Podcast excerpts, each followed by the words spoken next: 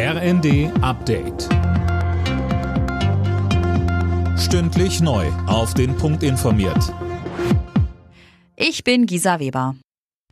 Der Bundestag berät heute unter anderem über das neue Bürgergeld. Es soll zum 1. Januar eingeführt werden und das Hartz-IV-System ablösen.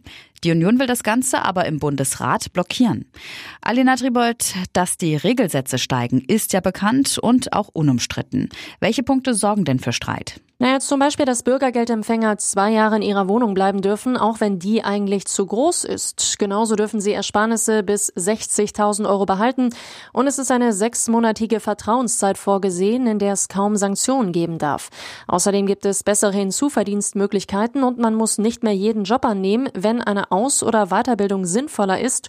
Und dafür gibt es auch ein monatliches Weiterbildungsgeld.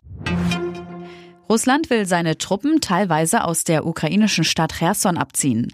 Das hat Verteidigungsminister Shoigu im russischen Staatsfernsehen angekündigt. Kiew teilte mit, es sehe bisher keine Anzeichen für einen Rückzug. Der ukrainische Präsidentenberater Podoljak schrieb auf Twitter, das Ganze könnte ein Trick sein. Er sprach von einer inszenierten Fernsehansprache. In der von Russland besetzten Region rund um Cherson hatte die Ukraine vor Wochen eine umfassende Gegenoffensive gestartet. Die Entscheidung darüber, wer im US-Senat künftig die Mehrheit hat, könnte möglicherweise erst Anfang Dezember fallen.